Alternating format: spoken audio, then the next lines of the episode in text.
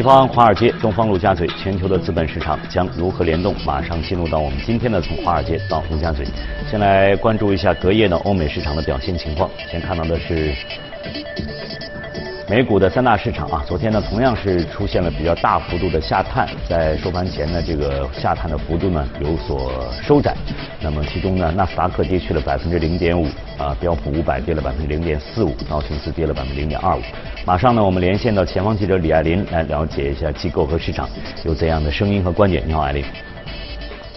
早上好，主持人。三大股指在周一是大幅的低开，道指曾经大跌四百七十点，两小时之后跌幅收窄一半至两百点，尾盘跌幅甚至是缩至了五十点以内。相关个股卡特彼勒、三 M、苹果、高通、波音跟随大势，开盘曾经承压下跌百分之二上下，随后跌幅收窄。本周呢是新股市场的超级周，至少有十五家企业会在美股挂牌，包括六家生物科技公司、俄罗斯招聘网站，还有万众瞩目的打车软件优步。本周呢会是二零一五年以来 IPO 市场最为热闹的一周。优步的定价区间为四十四至五十美元，会在周四的时候公布定价等发售详情，周五在纽交所上市。券商 Y 博士认为，优步覆盖七百个城市，网络庞大，有望进一步提高渗透率，而且货运及外卖服务具有潜力，基于公司跑赢大市的评级，目标价是六十五美元。另外一家券商指出，有见到优步营收放缓、盈利尚无时间表以及利润率恶化，基于目标价是五十三美元。优步的劲敌来福车上市以来，股价已经潜水百分之二十三。周二盘后将会公布上市以来的首份季报。优步潜在投资者希望能从这份季报当中看到行业的盈利情况。中概股瑞幸咖啡日前呢将 IPO 发行价格设定在每股十五至十七美元区间，计划发行三千四百五十万股每股存托凭证。以上限定价的话，最多集资五点九亿美元，上市估值三十九点五亿美金。总部位于北京的瑞幸咖啡成立于二零一七年的十一月，二零一八年一月才正式开始营业，也就是说成立一年多就已经赴美上市。公司的目标是在中国全面超越星巴克。主持人。好，谢谢。我们再来看一下隔夜欧洲市场的表现情况。英呃，英国呢是休市的，法国 CAC 四零德 DAX 指数的跌幅呢也都是超过了百分之一的。马上呢连线到特约记者陈希宇，了解一下相关的情况。你好，希宇。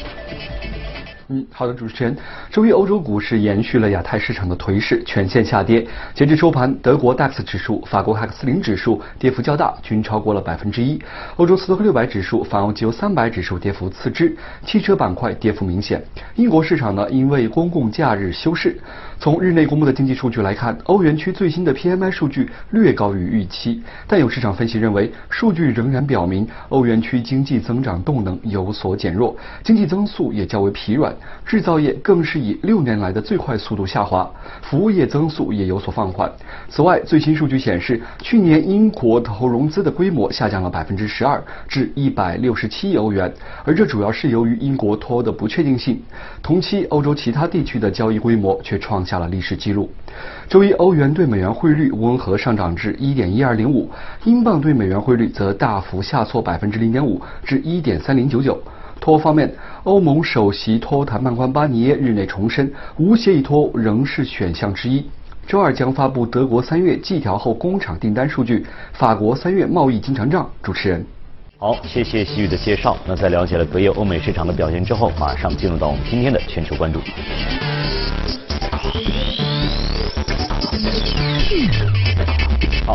将和许哥一起来关注全球市场。这个对昨天的 A 股市场，我们今天的头条新闻用了“血雨腥风”来形容。这个感觉就是，虽然这个市场有了一些向好的迹象，但是这种突发事件或者这种不确定性是随时存在的，随时都有可能对市场造成影响。而许哥今天要跟我们一起来关注。美国的一些情况，嗯，感觉也是有很多不确定性是在里面。对，就是 五一的，我们在这里长假的时候，我觉得是一个规律了，就是说每一次中国的这种比较长的这种假期，这个全球市场会发生很大的这个变化。嗯嗯。那去年大家看那个国庆的时候，回来之后美国市场就大跌，然后就四季度这个一泻千里。对。啊。那么这一次其实五一节的时候，在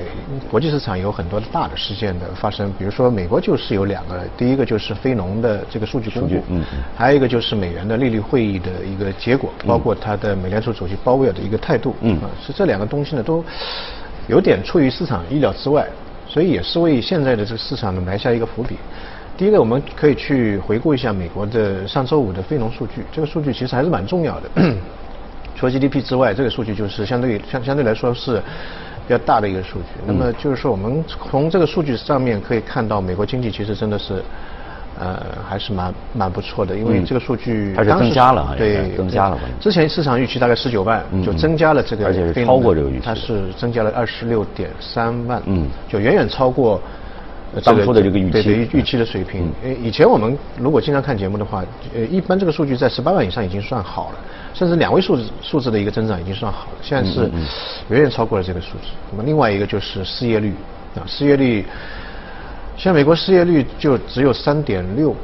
三点六这个是非常低的，就是从一九六九年到现在，大家最近的五十年当中的一个最低的一个水平。六九年的时候，其实大家如果有印象的话，啊，美国经济到了一个顶峰，就是它的那个阿波罗登月，嗯嗯，也就是在六九年的时候，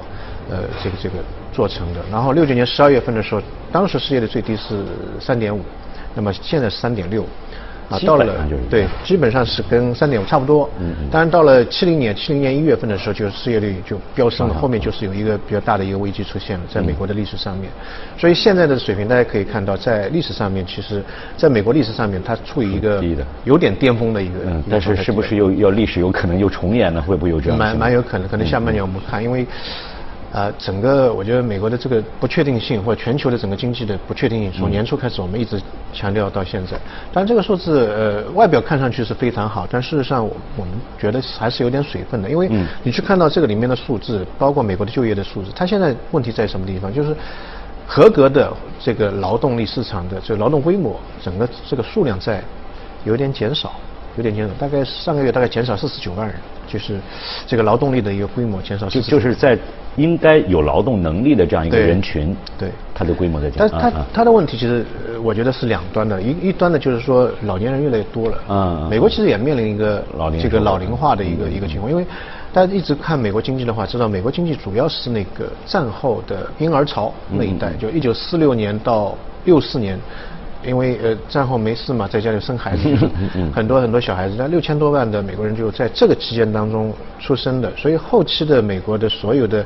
这些呃那个大的一些企业的发展也好，或者说一些基金公司的发展，就跟这一帮人是有关联的。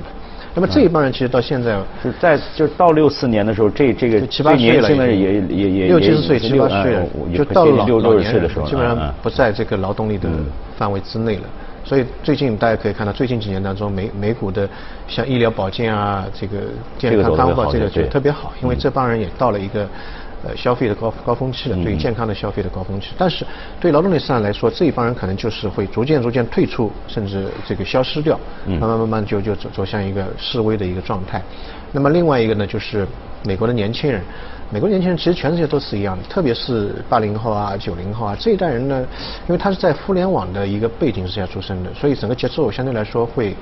跟传统的这些这这几代人，呃，相对来说节奏会快一点，嗯，工作机会、创业机会也会多一点，所以那一代人的这个女性，她的生育的年龄有的时候就会往后推了，往后推，嗯，甚至有一些不愿意生很多的孩子，不像过去一家人可能三三个四个，现在就可能一个就，两个就就就够了，所以，我看数据就美国现在的这个生育率，呃，是过去三十年当中最低的一个一个水平。所以造成老人越来越多，可能就是消消失的这劳动力越来越多。下面那一帮人，因为大家看美国的这个呃这个失业率也好，就业就就业率也好，它的那个计算是十六岁以上的人才算在这个里面。嗯嗯嗯。所以当中这一段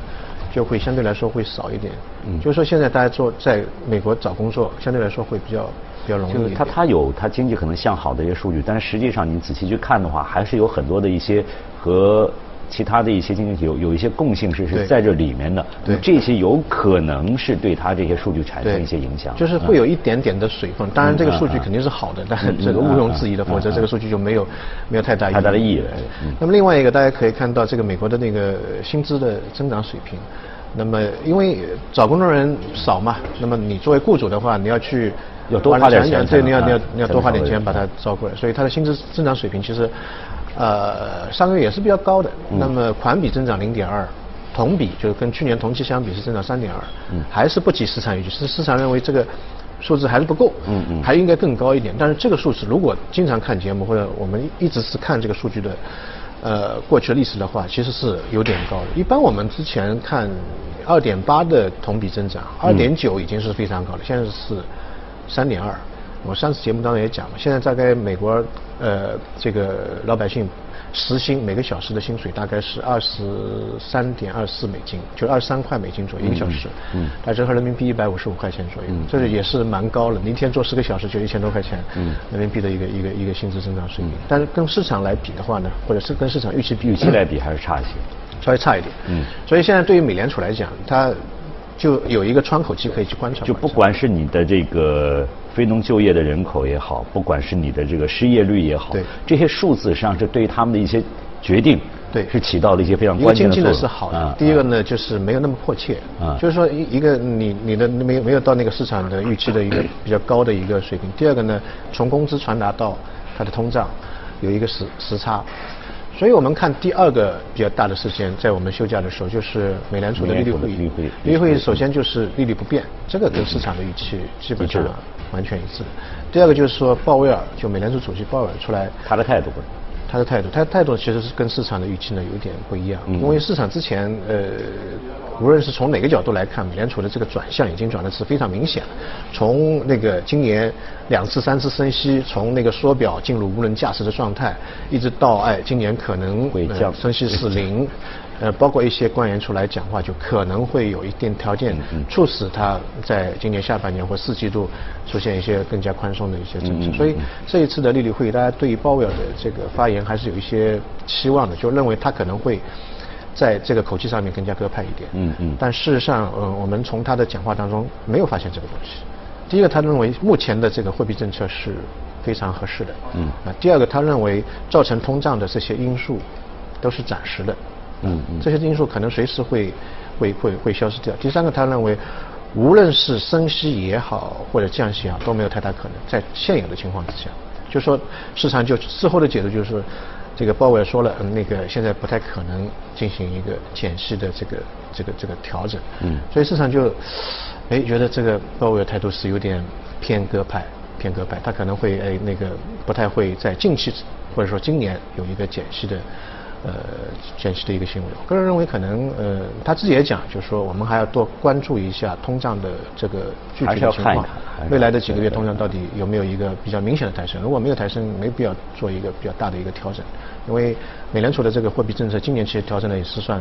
比较多了，他的他的那个观点调整比较多了，从一开始要升息到现在是这个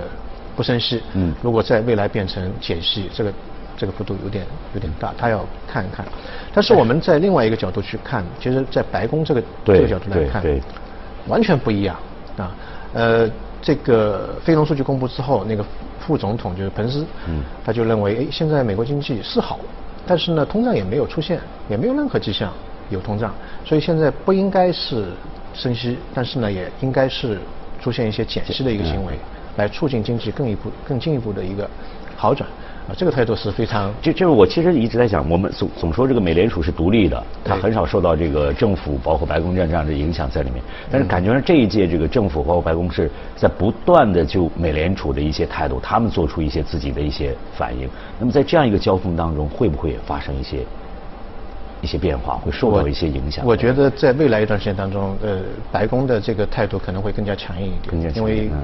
本身这一轮的这个政政府就是以特朗普为首的这个政府，其实，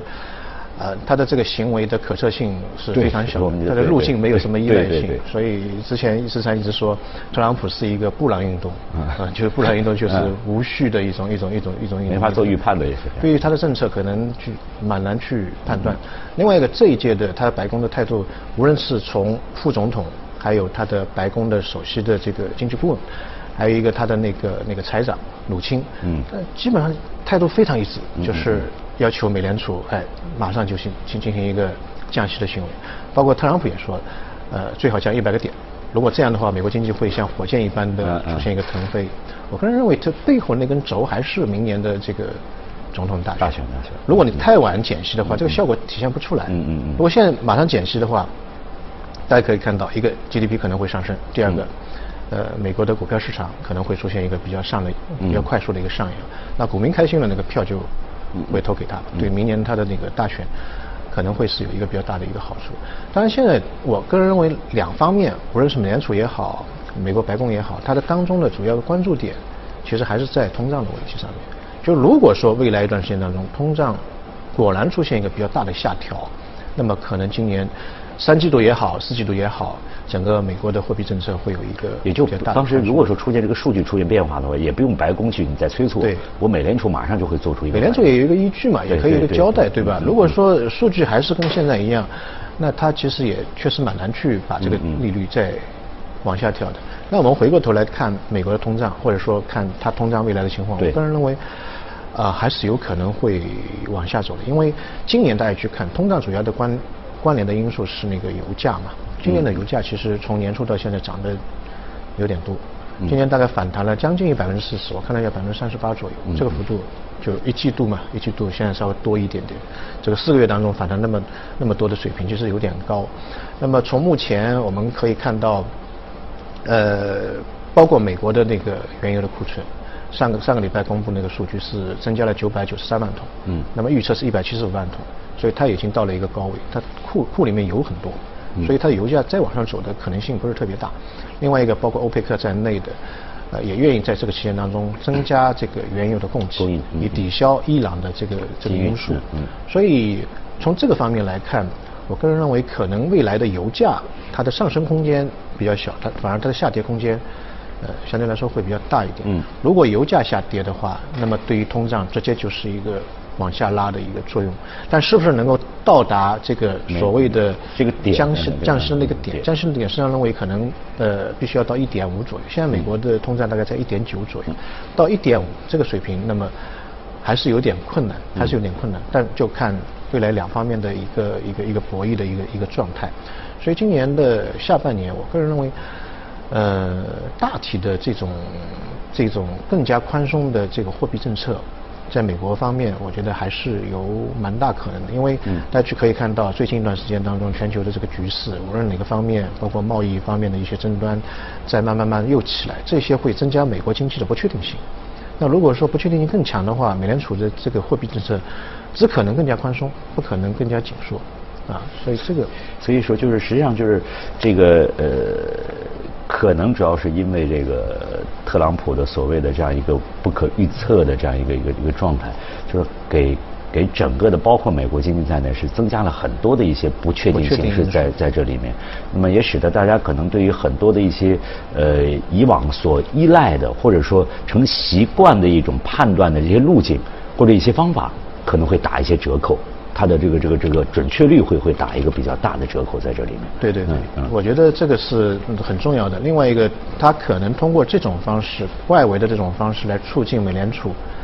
呃，进行降息，这是一致的，跟它利益其实是一致的。所以很多很多方面，大家可以可以去从方方面面去考虑，包括现在经济非常好，它一定要先。做一些外围的事情，包括外围的一些危机会促使美联储进行一个降息行为。所有的行为其实是统一的，可以预测。它的目的性其实很明确，对。但是它的方法有的时候是真的是。不就是他很不太不太像一个一个一个政治家或者去去这么去做的，可能会有这样一些评论在这里面。好，那今天呢非常感谢许哥呢，就这个相关的话题呢给我们做的解读和分析。我们下面再来关注一下其他方面的消息啊。联合国呢六号发布的自然评估报告指出，人类正在摧毁赖以生存的大自然，有一百万种动物、植物。面临灭绝。研究指出，这种可怕的趋势可以扭转或停止，但人类与自然互动的各方面都需要变革。今年是联合国对全球自然评估研究的第三年。联合国在六号发布长达四十页的报告，指出人类行为一直影响地球生态，但在过去五十年里，人类痕迹已成为地球的深层伤痕。报告指出，地球上有一百万种动植物面临灭绝，其中大多数可能在数十年内灭绝，其消失的速度比过去一千万年快几十倍，可能使地球陷入自六千六百万年前恐龙灭绝以来的第一次大规模物种灭绝。报告总结指出，停止和扭转这些可怕的趋势将需要变革性的改变，对人类生产和消费几乎所有事物方式进行全面改革。当地时间的五月六号，宜家家居呢在法国巴黎的中央地段开设了一家分店，由此呢引来了大批的民众光顾。宜家家居这家新店位于巴黎马德莱纳区，占地五千四百平方米。作为世界上最大的家居零售商，宜家店的选址几乎总是选在一个城市的郊外或者远离市中心的地段。而这次宜家则打破旧有模式，在巴黎市中心开了分店，以便迎合更多喜欢网购和送货上门的顾客。宜家首席执行官伊尔佩斯布罗丁表示，他们将巴黎中央地段的这家分店当做一次重要测试，从而判定未来是否要在美国、印度等国的市中心也开设宜家分店。据了解，法国是宜家的世界第三大市场，仅次于德国和美国。宜家在法国雇佣了大约一万名员工，而马德莱纳区的这家分店总共雇佣了一百四十人。日前，澳大利亚一个建筑物保护团队使用一种名为尼夫剂的特殊材料去除古老建筑物当中的盐分，从而对其起到了保护作用。工人们正在往墙面上喷涂的这种形似混凝纸浆的物质，就是尼夫剂，它能有效吸附墙体内的盐分。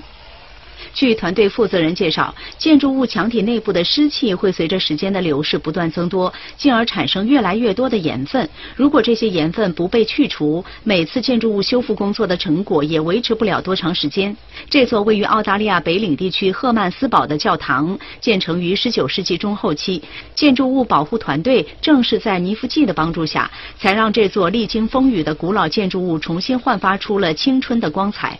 工人们首先将泥夫剂喷涂在建筑物墙体表面，待它们被晾干后，再将其刮掉。这样一来，那些会对建筑结构造成破坏的盐分便会随之一同被去除。在当地居民的眼里，这些历史建筑存在的意义十分重大。居民们不仅期待建筑物得到修缮和保护，还想将其作为振兴当地旅游业的希望。